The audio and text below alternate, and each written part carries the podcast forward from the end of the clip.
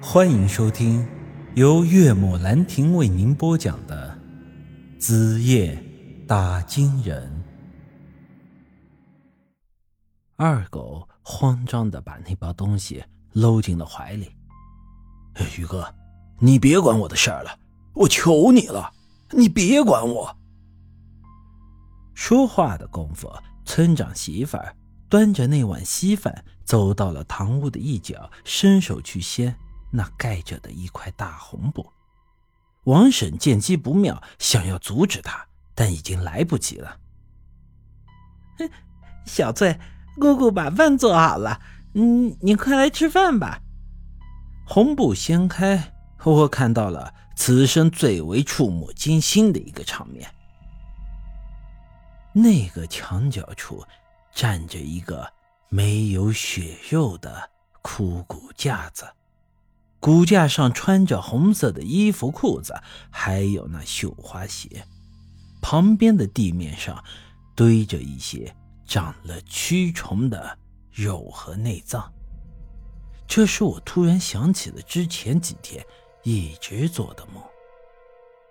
昏暗的环境中，王小翠穿着一身红衣，哭泣的在向我求助。宇哥，你快救救我！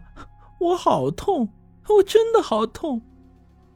村长媳妇儿那个疯女人见到这等场景，也不知道害怕，一人傻呵呵的端着手里的稀饭递到了那枯骨的面前。哼，小翠，吃口饭。我干呕了一口，双眼变得通红，整个人几乎就要倒在地上，但我。还是强撑着身子，努力压抑着心中的恐惧和愤怒的情绪。我一把抓住了二狗的领口，用那只还在流血的右手朝着他脸上重重打了两拳。狗日的，你到底把小翠怎么样了？二狗慌张的说道：“宇哥，你听我解释，不是你看到的那个样子。”我没有把小翠怎么样，我已经按照你的吩咐把小翠埋了，就埋在……他的话还没有说完，又被我一拳打在了脸上。狗日的，这个时候你还想骗我？说着，我把那天从棺材里取出那只王小翠的高跟鞋扔到了他的面前。把人埋了，你还有什么话说？二狗愣愣的看着那只高跟鞋，原来你都已经知道了。妈了个巴子的，干这种缺德事儿，老子今天不打死你，算你命大！说着，便又要拳脚招呼。二狗被我打的没有一点还手之力。这时候，王婶在旁边看的是慌了，忙过来拉架。小雨，你想要打死人，就先。把我给打死吧，王婶，他干这种事儿，你还包庇他？王婶哭泣的说道：“小雨，你听婶子给你解释，二狗他没害过人，地上那些东西都是我从杀猪场里捡回来，人家不要的猪内脏。那天你不是在门口也撞见我背篓里的东西了吗？”我一时间真的是懵了，可是，就算是这样，二狗为啥还要吃那些东西呢？王婶低下了头，很是沉重的说了两个字：“ 安胎。”原来二狗的肚子里是怀了孩子的。有的兄弟这时候可能要笑了：“啥？男人也能怀孩子？”你且听我慢慢解释，各位可还曾记得我之前说过的孙老爷子招二狗父子俩为婿的事吗？想要借种让孙莹莹给孙家延续香火的事儿。我当时也说了，这一人一鬼，就算是事成了。那生出来的指不定会是个什么人不人鬼不鬼的怪物，孙老爷子不甘心孙家绝后，那这小子后代肯定得是个活人才行。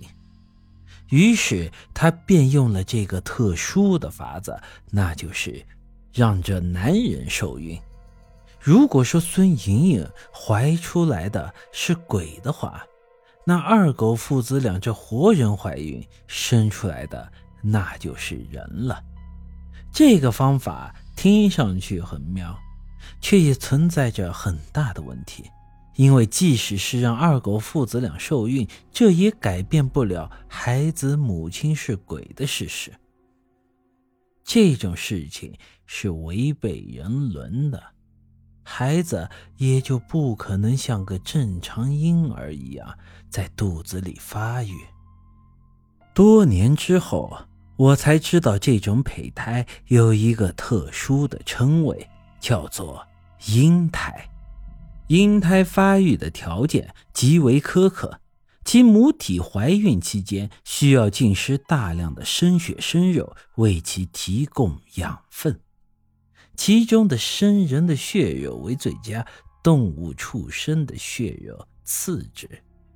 这怀孕期间呢，母体对生血生肉极为敏感，一天不吃，那简直就如大火焚身一样痛苦。二狗父子俩受孕初期，理智勉强还能压抑嗜血的本性，但时间长了，便也没有了办法。之后，王婶便想方设法的在外头收集一些动物的内脏回来给他们吃。由于能收集到的内脏有限，王伯又心疼儿子，便刚开始全让二狗吃了。但是这种嗜血的欲望，你越是压抑它，那之后爆发起来的时候就越发的猛烈。王博最初十几天没有吃生肉，最后终于还是失去了理智。那时恰逢王小翠死了，我托付二狗处理小翠的后事。本集已经播讲完毕，欢迎您的。继续收听。